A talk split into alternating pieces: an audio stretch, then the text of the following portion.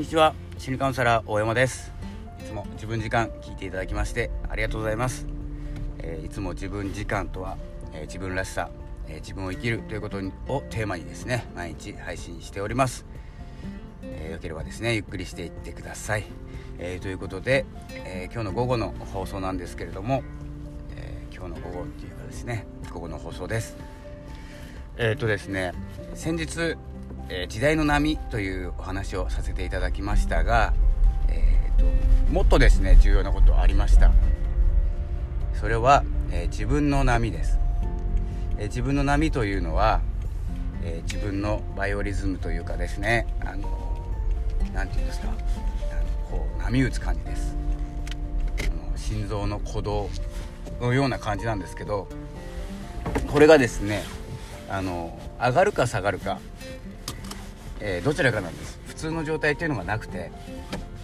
自分のこれは感情にもつながるんですけれども上がった時に感情が高ぶって、えー、下がった時にちょっと沈みがちになるっていう感情なんですけどこの上の方を捉えていくと、えー、結構ポジティブにいけるんですけど、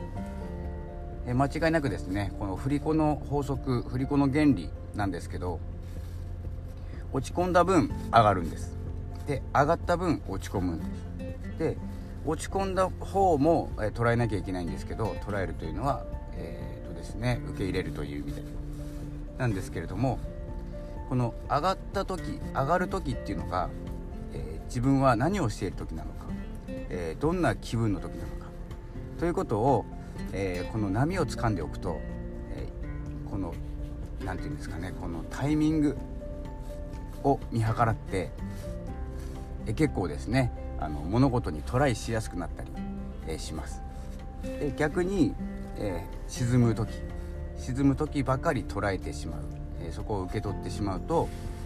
何もやりたくなくなったり途中でやめたくなったりします。なのでこの何て言うんですかねこの波長っていうんですかね、まあ、波動なんですけど波打つ感じ。このラジオの電波みたいな感じなんですけどどっちかに触れてるはずなんです。でどっちもですね同じ幅だけあるので